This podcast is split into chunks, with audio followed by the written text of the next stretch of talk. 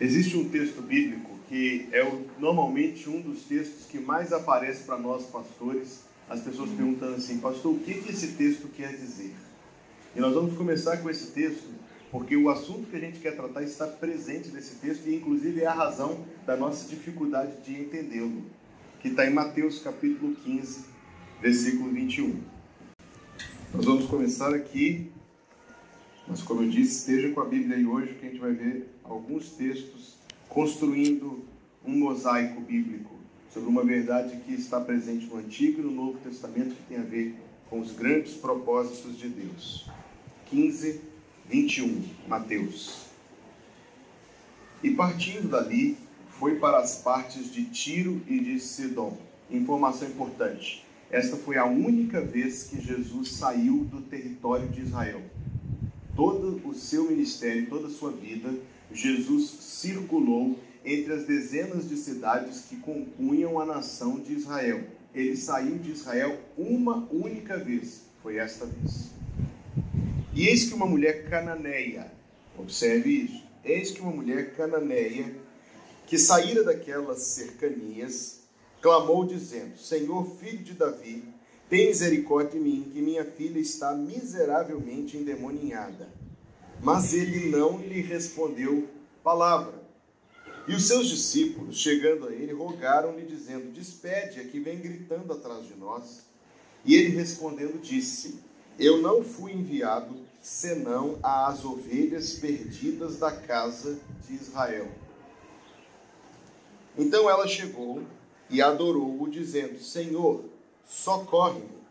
Ele, porém, respondendo, disse: Não é bom pegar no pão dos filhos e deitá-lo aos cachorrinhos. E ela disse: Sim, Senhor, mas também os cachorrinhos comem das migalhas que caem da mesa dos seus senhores. Então respondeu Jesus e disse-lhe: Ó mulher, grande é a tua fé, seja isso feito para contigo como tu desejas. E desde aquela hora sua filha ficou santa. Eu já assisti muitos filmes sobre Jesus, mas eu nunca vi um filme sobre Jesus que tivesse essa cena. Eu já assisti muitos desenhos bíblicos, mas eu nunca vi um desenho bíblico que tivesse esse diálogo. Porque Jesus aqui, ou ele estava num dia ruim, ou ele está agindo aqui de uma maneira muito estranha. Primeiro vem uma pessoa clamando e o versículo diz que Jesus ficou calado diante daquilo. Segundo, quando os discípulos, que raramente tinham uma ação assim muito generosa, não é frequente eles agirem dessa maneira. Então, quando os discípulos fazem alguma coisa minimamente humana e dizem, Senhor, a, motivação deles não era mais nobre, não. Falando, Senhor, está gritando aqui, está molando a nossa cabeça. Aí, quando eles fazem isso, raro, mesmo que pela motivação errada, Jesus diz para eles assim: Eu não fui enviado, senão para as ovelhas perdidas. Eu quero frisar isso. Jesus disse isso, gente. Não fui enviado senão para as ovelhas perdidas da casa de Israel. E no fim das contas vem esse diálogo, que esse é o texto que as pessoas perguntam sempre, com frequência, para o pastor. Pastor, o que, que Jesus está querendo dizer aqui? Quem é o cachorrinho da história? Por que cachorrinho? Que ofensa é essa? Chamar a mulher de cachorra só porque ela estava querendo libertar a filha do demônio. Por que, que Jesus se expressou desse jeito? Bem, só uma ressalva: cachorro para nós é mais baixo do que naqueles tempos, tá? Outra língua, outra cultura, outro tempo, as palavras ganham diferentes conotações. Feita essa ressalva, o que está pulsando nesse texto é exatamente aquilo que a gente precisa compreender da palavra de Deus. Deus, quando deflagrou quando iniciou o seu propósito no mundo, o seu propósito estava restrito a um povo, estava restrito a uma família. A família de Abraão, a família de Isaac, a família de Jacó. O propósito de Deus estava restrito a estas pessoas. E você não pode ler o Antigo Testamento sem sentir isso. Então, daqui a pouco a gente volta nesse texto. Mas vamos começar aí. Alguém de vocês queira abrir, por favor, 2 Samuel 7, 23. Aliás, todos abram, mas dentre os que abrirem, algum queira ler para todos nós, por favor. 2 Samuel, capítulo 7, verso número 23. 7,23. Quem, quem quiser ler, coloque-se em pé e leia assim com uma voz bem forte para todo mundo poder ouvir. Quem é como o povo de Israel, única nação da terra que Deus resgataste para dela fazeres um povo para ti mesmo, e assim tornar o teu nome famoso, realizaste grandes e impressionantes maravilhas ao expulsar nações e seus deuses diante dessa mesma nação que libertaste do Egito. Muito obrigado, pastor Arthur. Veja o que está dizendo ali. Quem, quem, quem é como Israel? Gente única na terra. Deus agindo em favor deles, não dos outros. Deus, o único e verdadeiro Deus, escolhendo a eles e não outros. Deus poderia ter escolhido os egípcios, eles teriam construído templos gigantescos para Deus. Deus poderia ter escolhido os gregos, eles teriam escritos tratados maravilhosos sobre quem Deus é. Deus poderia ter escrito os babilônios e eles teriam feito tudo isso e ainda mais. Mas Deus escolheu os judeus, que sempre foram uma nação pequena dentre as outras nações. Mas o texto diz: gente única na terra. Quem é como vocês? O único povo que Deus escolheu e em favor de quem Deus tem feito maravilhas, coisas extraordinárias, inclusive aberto o caminho para Israel, tirando outras nações do caminho deles para Israel passar. Ora, minha gente, preste bem atenção. Gente única na terra, a nação escolhida dentre as nações. Isto está muito presente no Antigo Testamento. A minha lista aqui de versículos é grande, eu escolhi só este. A lista de versículos é grande, em que é reafirmado, tanto dentre Israel como da parte de Deus para com Israel, que eles eram os escolhidos de Deus e todos os outros não. Era a nação. Esta, este privilégio tinha algumas exigências. Todo privilégio costuma ter exigência, todo direito tem dever, toda honra tem o seu preço a pagar. Então, o fato de eles terem essa posição privilegiada trazia algumas exigências de exclusividade. Deuteronômio capítulo 7, alguém queira ler verso de 1 a 4, por favor. Deuteronômio 7, verso 1 a 4. Quem puder, coloque-se em pé, leia com sua muito ressoante voz o texto para todos nós. Deuteronômio 7, de 1 a 4.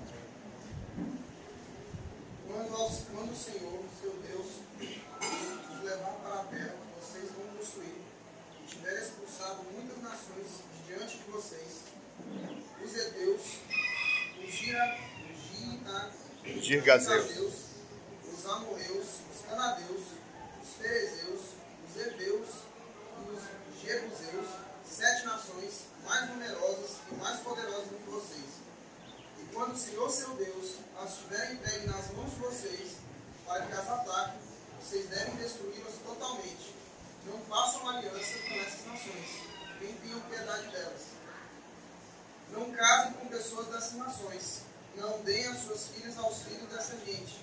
Não tomem as filhas deles para os, seus, para os filhos de vocês. Pois elas levariam os filhos de vocês a se desviar de mim para que, servi, para que servissem outros deuses. Assim, a ira do Senhor se acenderia contra vocês. E depressa ele os destruiria. Muito obrigado, Caio. Você prestou atenção no texto que foi lido aqui. O texto é o seguinte: Vocês são meu povo especial. Eu vou tirar todo esse povo da frente de vocês. Mas tem duas coisas que me chamam a atenção aqui pela dureza. Primeiro, não tenham pena deles.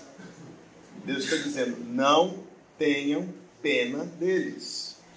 E segunda coisa que chama minha atenção, e os judeus praticam isso até hoje, é não se misturem com eles. Não deem seus filhos a eles em casamento, nem deixem seus filhos se casarem com as filhas deles. Você sabe que os judeus praticam isso até hoje, exceto aquele grupo judaico mais misturado, assim, no que diz respeito à identidade, que já perdeu a sua identidade. Via de regra, judeus casam-se com judeus. Tem sido assim ao longo dos séculos, é assim até hoje, por causa de uma regra, está escrito: não se aparente com eles, não se case com eles, não se misture com eles. Essa semente, guarde essa palavra, tem que ser preservada. Se alguém já fez aula de Antigo Testamento comigo na EBD, já viu um pouquinho da lição que a gente está vendo hoje. Mas hoje nós vamos tentar ver o big picture aqui, vamos tentar ver tudo. Está dizendo, não se case com eles. Você sabe qual era a punição se alguém se casasse? Abre em Números capítulo 25 e veja quão alta era a multa. Números 25, versos 6, 7, 8, 9, que diz: Não era uma questão só política, não era só uma questão social, era uma questão espiritual, primeiramente, tentar impedir o nascimento de Jesus. Então, a conservação da semente tinha este sentido. Mas observe agora que nacionalidade no tempo do Antigo Testamento era algo diferente do que é hoje. Tá certo? Primeiro, não existia esse conceito de nação que existe hoje. Segundo, as pessoas não transitavam tanto quanto transitam hoje. Quer ver? Quem aqui não nasceu no Maranhão, levante a mão. Olha ao seu redor. Tanto gente que não nasceu no Maranhão. Pode baixar a mão. Se essa mesma pergunta fosse feita num retiro de uma igreja do Maranhão, de 100 anos atrás, você acha que ia ter então, talvez um missionário americano que estava lá? As pessoas não transitavam tanto quanto transitam hoje. As nações não eram tão grandes. Mas tem mais. Não havia documento de nacionalidade. Não havia aquilo que te identificava como parte de um povo, exceto a religião a cultura, a mentalidade. Pertencer a um povo significava servir os deuses daquele povo, falar a língua daquele povo, obedecer os costumes daquele povo. A questão aqui não era onde você nasceu, não. A questão aqui era a sua identidade, quem você era, como você se compreendia, como você via a vida, que coisas você cria, fundamentalmente isso em que coisas você crê. É, este era o problema. O problema, eu vou mostrar para vocês dois versículos daqui a pouco, que mostram que quem não era nascido em Israel podia ser incluído em Israel.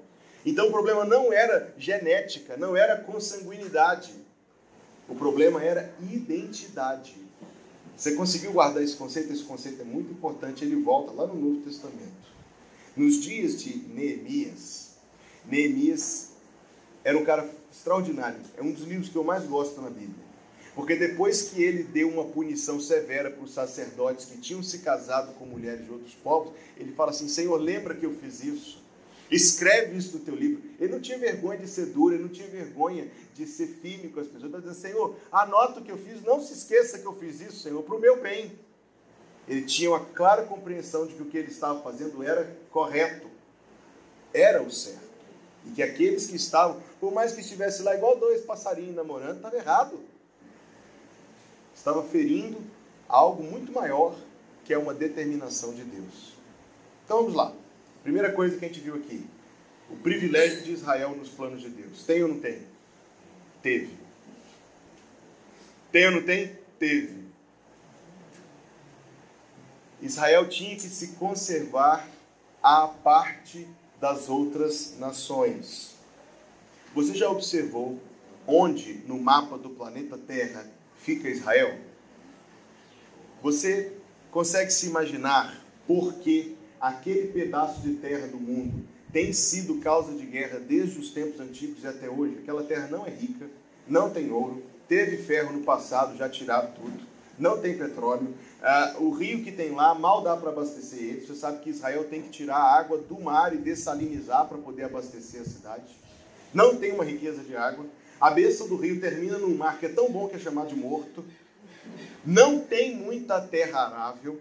A terra arável que tem é toda incidentada, cheia de montanha. Não é bom para plantio, não é bom para criação. Não é uma maravilha, não, gente. Peraí, pastor, mas é a terra prometida que manda leite e mel. Vamos chegar lá. Não é uma maravilha. Não é uma terra rica, só que a localização dela é estratégica. É o ponto onde o mundo antigo se encontrava. É aquele pedacinho de terra que une, porque do outro lado é só deserto, que une a Europa, a África e a Ásia.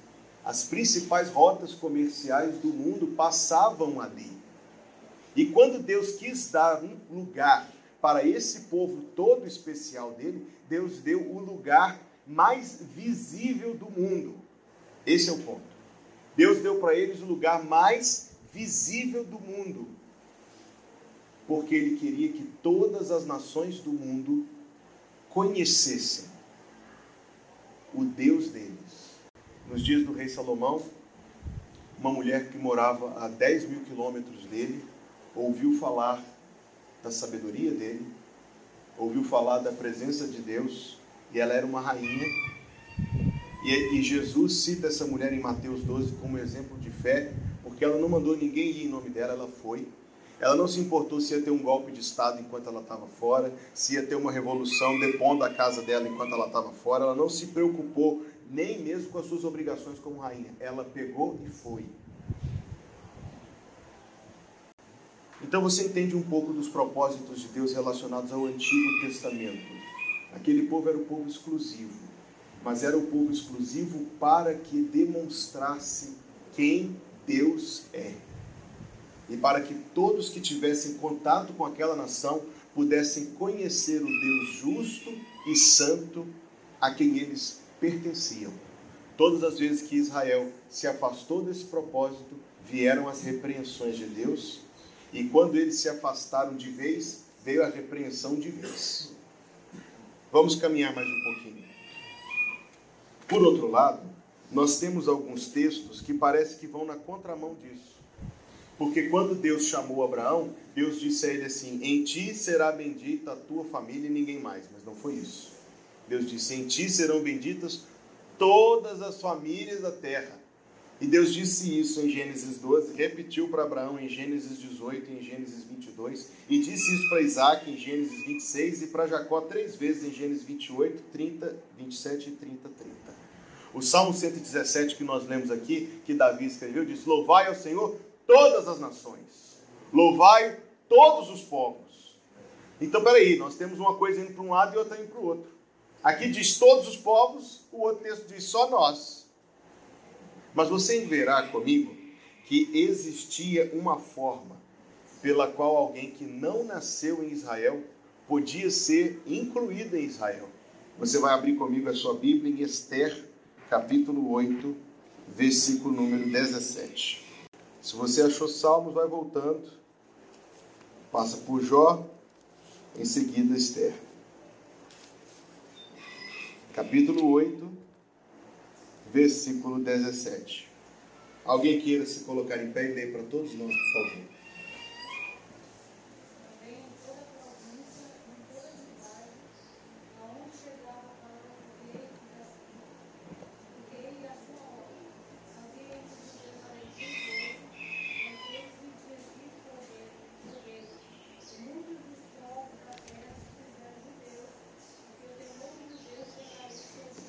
Você está com esse versículo aberto aí? Preste atenção no finalzinho dele. E muitos dentre os povos da terra, o quê? Se fizeram judeus ou se tornaram judeus. Como? Como que você se torna judeu? Como que você, nascendo num lugar, se torna? É porque, repito para vocês, não é só nacionalidade que está envolvido. É uma ideia profunda de identidade. Eu falei da semente de Abraão que ia trazer Jesus. Mas se você incluísse outras pessoas convertidas, você não prejudicava a semente. Não é questão de genética, não é de cromossomos que ele está falando aqui. Ele está falando de fé. Fé. Como que eles se fizeram judeus? Duas formas. Eles creram no Deus de Israel e os homens passaram pelo ritual da circuncisão. E assim eles foram acrescentados ao povo de Israel.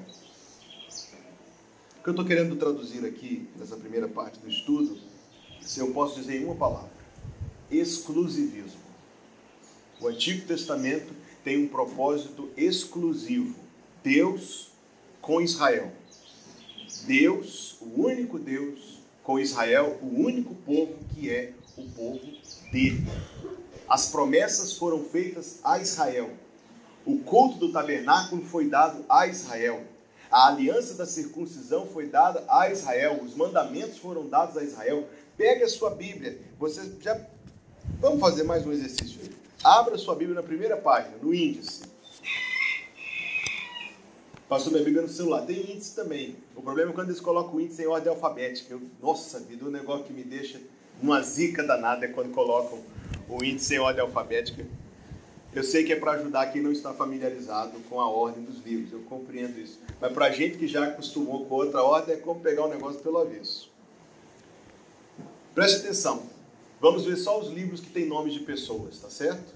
Josué, Ruth, Samuel, Esdras, Neemias, Esther, Jó.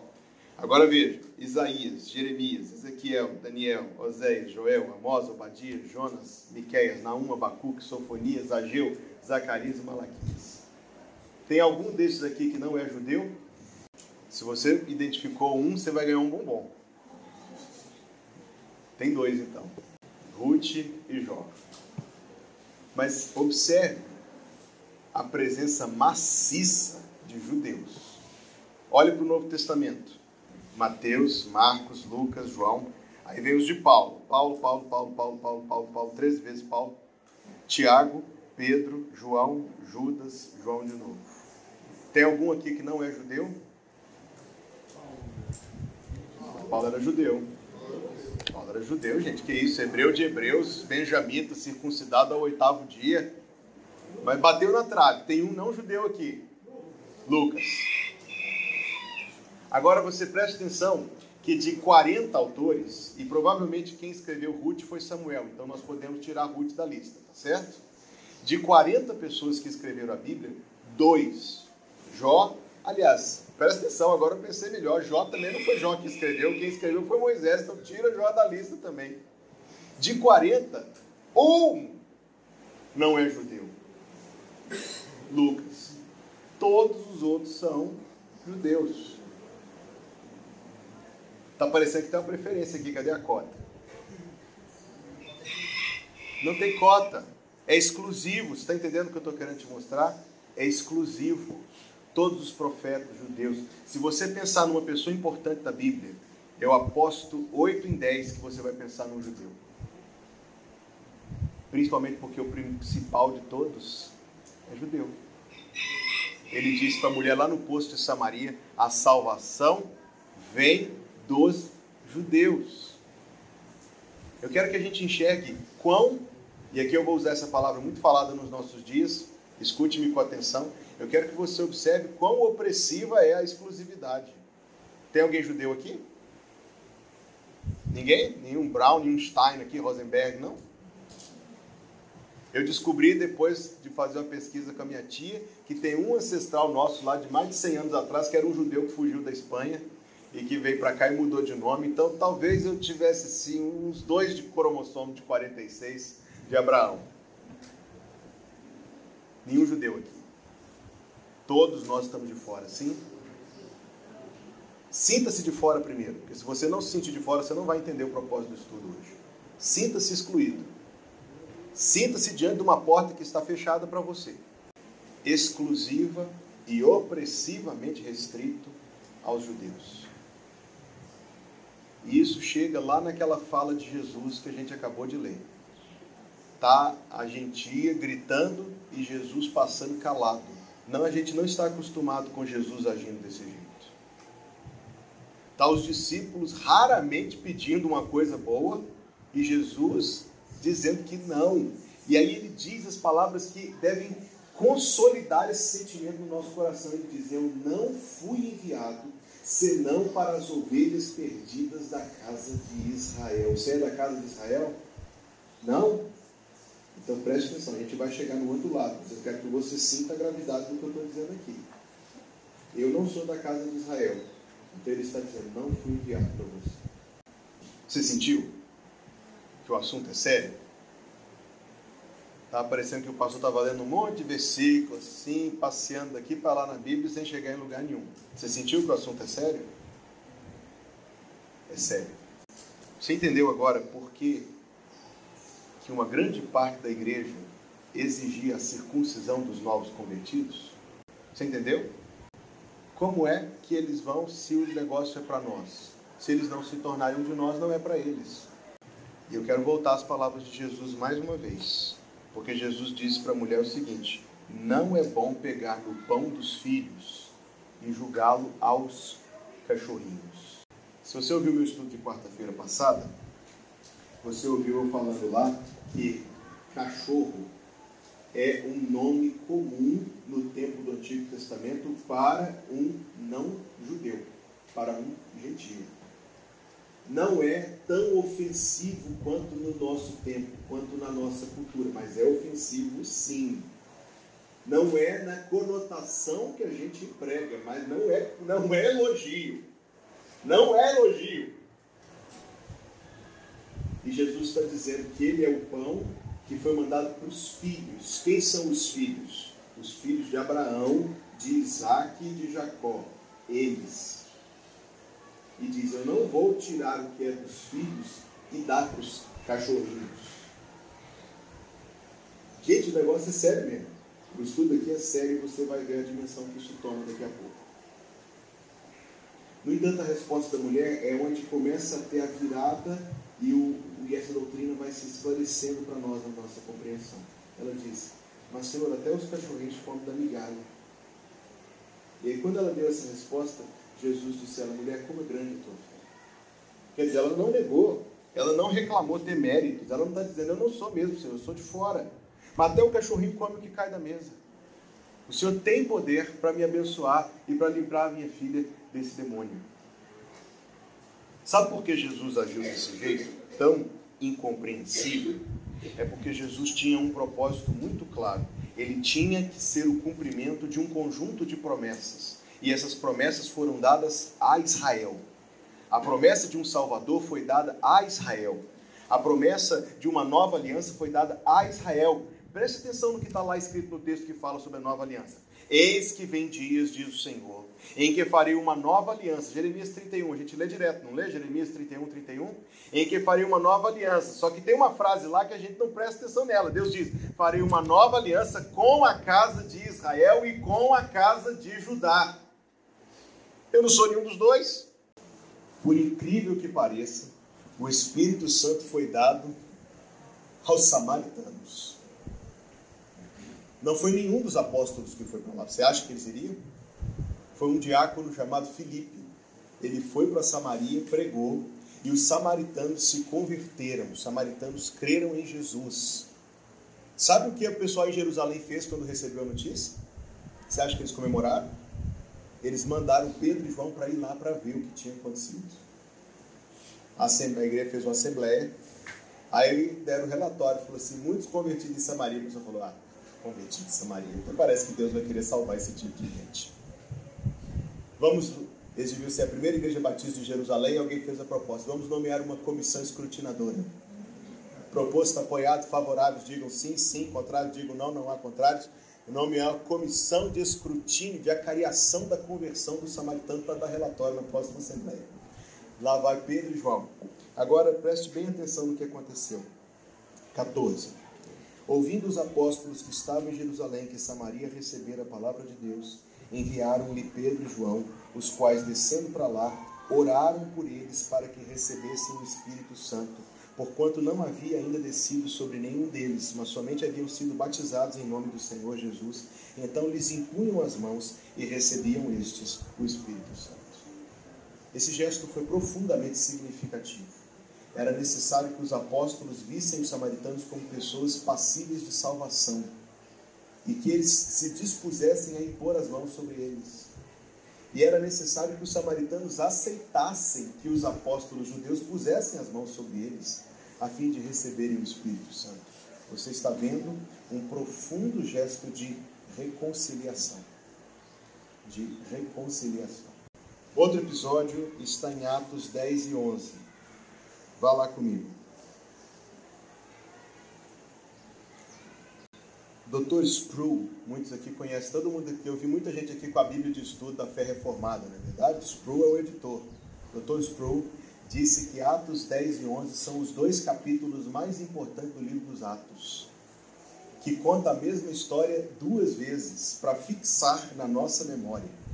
Estava lá um homem chamado Cornélio, orando, vem um anjo e diz: vai lá e manda chamar Pedro. Pedro tem uma visão, eu não vou entrar em detalhes aqui porque o meu tempo está bem corridinho. Pedro tem uma visão, vai lá, prega, e enquanto Pedro está pregando, o Espírito Santo veio sobre os ouvintes.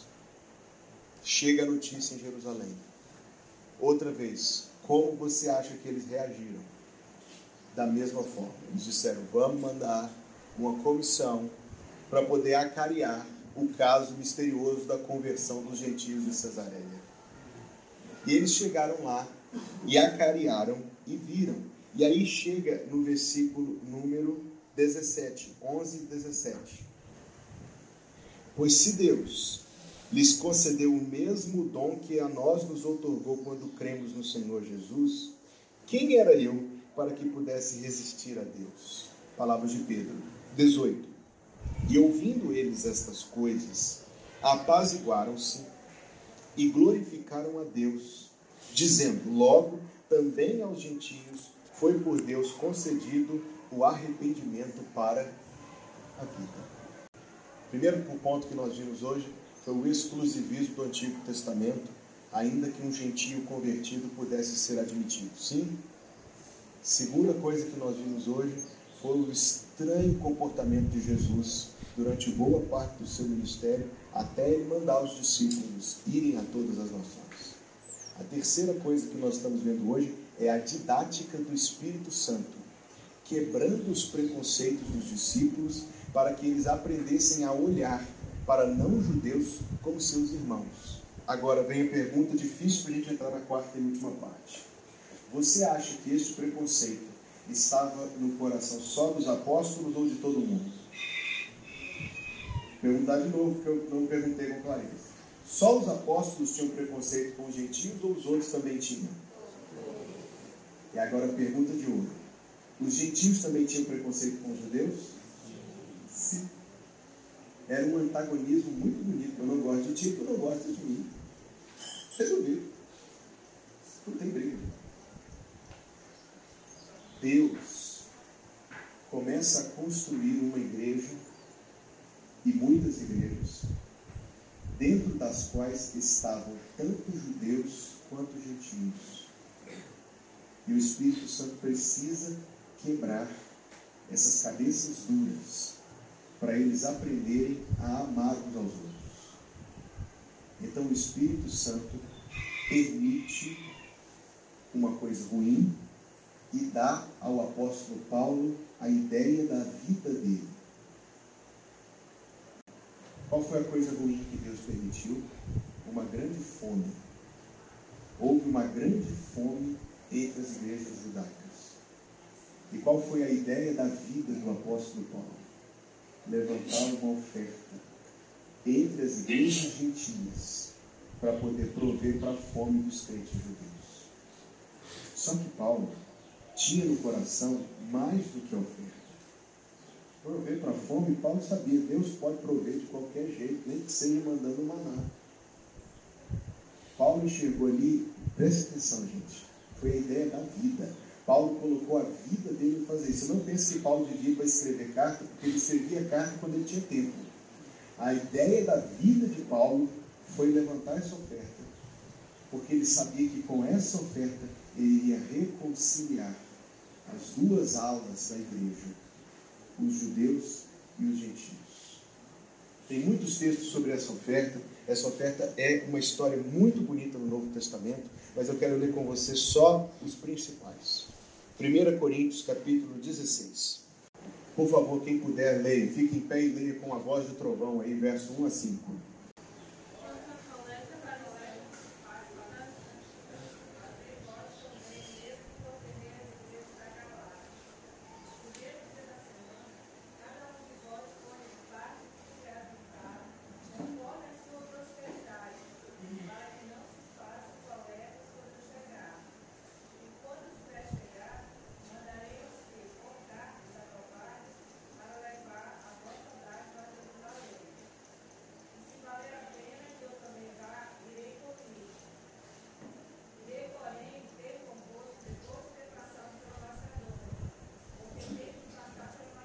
Obrigado, Cláudio.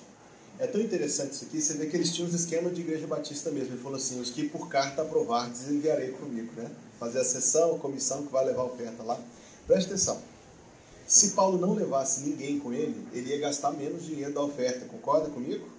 Ia ser mais econômico e ia sobrar mais dinheiro. É a prova de que o objetivo não era o dinheiro.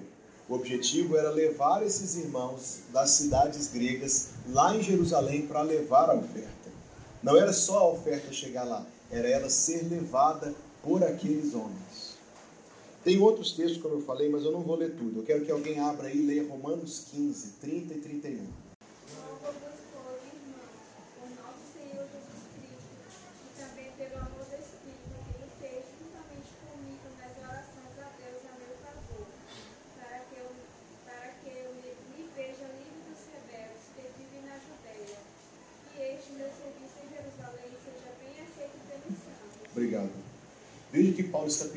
Oração. Ele está dizendo: ore para que a minha oferta, a oferta que eu estou levando, seja bem aceita.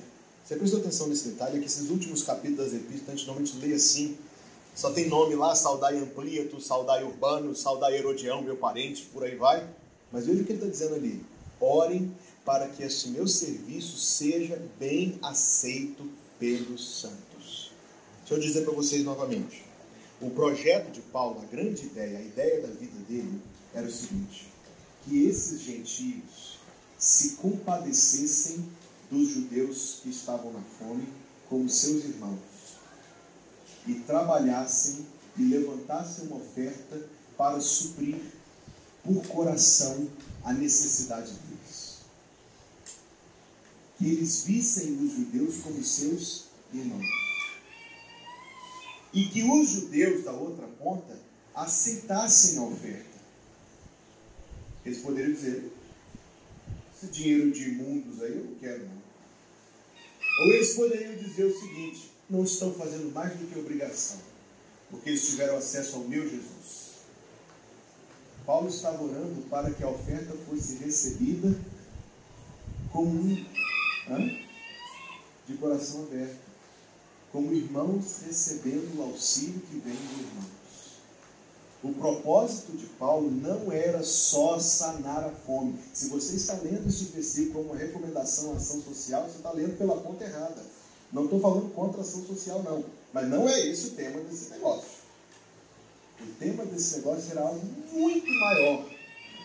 Era reconciliar pessoas que não se amavam, que não se viam como irmãos para que a partir disso eles passassem a se ver dessa forma. Este era o grande projeto de Paulo, reconciliar a igreja. E foi nesse sentimento que ele escreveu o seguinte: olha o que ele escreveu. Mas agora vós, que antes estáveis longe, pelo sangue de Cristo chegastes perto. Ele diz: de ambos os lados fez um já não sois estrangeiros, gentios, não sois forasteiros, sois concidadãos dos santos e da família de Deus. Ele tem que dar tanta importância para isso que ele escreve que os gentios e os judeus tinham se tornado um só povo na igreja, na família de Deus. Essa é a quarta parte. Duas reflexões. Reflexão número um. Existe uma palavra que é muito deturpada no nosso tempo. Palavra diversidade. A palavra diversidade no nosso tempo foi esticada e distorcida para eliminar um referencial máximo e objetivo de verdade. Pensa-se em diversidade como um bando de gente em que cada um vive de um jeito, cada um crê de um jeito, a verdade para um é uma, a verdade para o outro é outra, mas na perspectiva de Deus, isso não é diversidade, isso é bagunça, isso é confusão. E na primeira carta aos Coríntios, Paulo escreve: Deus não é Deus de confusão. A diversidade que nós encontramos na Bíblia é semelhante ao exercício que nós fizemos aqui, em que eu pedi que se levantasse a mão quem não tinha nascido no Maranhão. Vamos só tentar fazer um levantamento de quantos estados do Brasil nós temos aqui e alguém tente contabilizar, se possível, fazer uma listinha aqui, for bem rápido com a caneta aí. Nós temos Minas Gerais. Temos três mineiros aqui. Que outro estado nós temos aqui? Diga o seu estado. Hã? Mato Grosso. Mato Grosso do Sul. Pernambuco, Pará. Ceará, Amapá, Rio de Janeiro, Piauí. O quê? Uru, uru quê? Cururupu. É. Bahia, Rio Grande do Sul. Ah, Rio Grande do Sul, tia. É verdade, a, a Alice. Pernambuco, que mais? Acabou? Goiás. Tem Goiás? Anotou? Deu quantos estados aí? 10 estados. Deu 10 estados do Brasil aqui, nesse pequeno grupo de pessoas. Ceará, não, Ceará está mais representado aí que o Maranhão.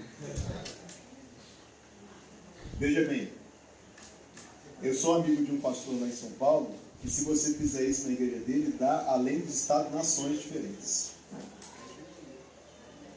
Quando o, o apóstolo João escreveu a respeito do trono de Deus, ele disse que ao redor do trono de Deus tem gente de toda tribo e língua e povo e nação. Mas todos creem na mesma coisa. Todos têm o mesmo Salvador. Todos receberam o mesmo perdão. Todos aceitam o mesmo Evangelho. A diversidade que glorifica a Deus é quando você tem pessoas de diferentes classes sociais, diferentes origens, diferentes contextos, diferentes linhas de vida profissional, acadêmica, o que for, só que todas essas pessoas são unidas de tal maneira que é como se essas diferenças não existissem porque elas estão unidas pelo Evangelho, pelo Espírito Santo e pelo poder do Senhor, de tal maneira que essas diferenças estão lá, mas é como se elas não estivessem. Porque o que você vê visível, notório, evidente, é a glória de Deus pela salvação que ele operou por meio do seu Filho. Paulo tinha entendido que se as igrejas continuassem separadas dessa forma, elas estariam glorificando a Deus menos do que deviam. Mas que se houvesse essa grande reconciliação pela qual ele apostou a vida dele, se houvesse essa grande reconciliação pela qual ele apostou a vida dele, Deus seria mais glorificado. Tu já leste Atos e já reparaste que cada vez que Paulo estava se aproximando de Jerusalém, aparecia uma voz do Espírito Santo que dizia: se ele for para Jerusalém, ele vai morrer. Você já observou isso em Atos? Ele está indo para Jerusalém para morrer. Ele está indo para Jerusalém para morrer. E Paulo não deixou de ir para Jerusalém, sabendo que ele ia ser preso e morto, porque para ele a paz da igreja era mais importante do que a sua própria vida. Essa é uma lição muito grande. Quando a gente ouve, Deus nos tem dado muita paz na plenitude, a gente tem que reconhecer que isso não é mérito nosso, é um privilégio. Quando a gente ouve tanto discórdia dentro das igrejas, quando a gente ouve tanta arenga, briga dentro das igrejas. As pessoas não aprenderam, mas precisam aprender a querer a paz da igreja mais do que os seus próprios interesses. Paulo estava disposto a morrer pela paz da igreja. Segunda reflexão. Existe algo que nós precisamos zelar sobre o nosso coração algo válido. Mas eu falei aqui ontem que o bom é inimigo do ótimo. Tu já ouviste dizer que os passarinhos de penas iguais voam juntos? Já ouviu esse ditado? É só lá em Minas Gerais que fala isso. Lá no interior lá do meu pai, lá. Meu tio Lorival está com 87 anos, recém-casado. Vê que coisa. Que coisa absurda. Dizer que é melhor casado que abrasado.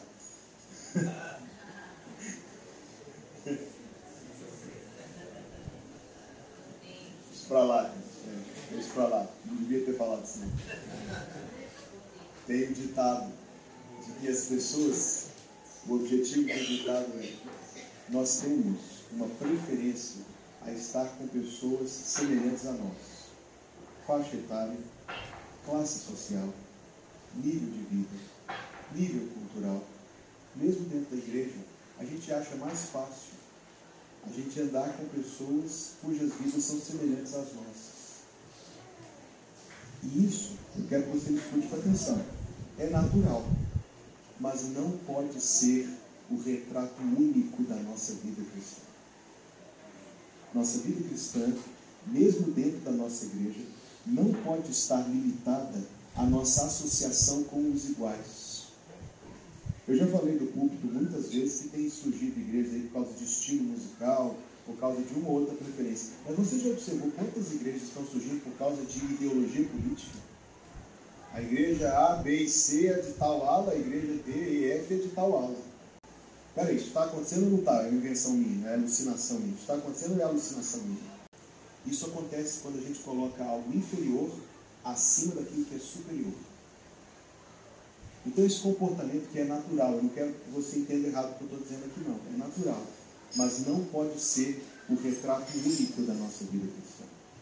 Nós temos que amar os crentes mais velhos do que nós e procurar neles conselho, referência e sabedoria. Nós temos que amar os crentes mais jovens do que nós e procurar ser uma bênção para eles e aproveitar bênçãos que eles têm para nós também. Parece que nas igrejas que a gente anda por aí, parece que os jovens são responsáveis pelo trabalho pesado. Os adultos ficam sentados, batendo papo, mexendo no celular, enquanto os jovens têm que carregar as coisas para o caminhão, não sei o que e tal. E dizem, ah, quando eu era jovem eu fazia isso, agora eu não sou jovem mais não, agora é vocês. Quer dizer, o bom, o ruim é para o jovem, o bom é para a gente, ué. Ninguém é tão ingênuo que não entenda o que está acontecendo. Nós temos que ter abertura para os que são mais velhos que nós, para os que são mais jovens que nós. Dentro da igreja, mesmo as classes sociais não podem ser uma barreira para o convívio e para a comunhão entre os irmãos. E nós precisamos ter muita sabedoria e muita prudência como nós falamos sobre isso. Eu li um tempo atrás a história aqui, eu vou terminar. Você já tem sido muito paciente comigo nessa manhã. A história de um rapaz que chorava diante de Jesus em oração, porque havia uma igreja muito elitizada e todas as vezes que ele procurou ter lugar naquela igreja, ele recebeu uma palavra desencorajadora, dizendo assim: talvez eu ficaria mais à vontade em outra igreja. E ele disse ao Senhor: Senhor, eu tenho tanto desejo de fazer parte dessa igreja, não me deixa. E o Senhor respondeu a ele: Eu também. Aquilo que é passageiro não pode tomar lugar daquilo que é eterno. Aquilo que é secundário não pode ocupar o lugar daquilo que é a nossa prioridade. As nossas diferenças, quando erradas, têm que ser tratadas com a verdade da Bíblia, amém? amém. E mesmo quando válidas, elas não podem sobressair a glória do Senhor e a glória da salvação que Ele nos deu.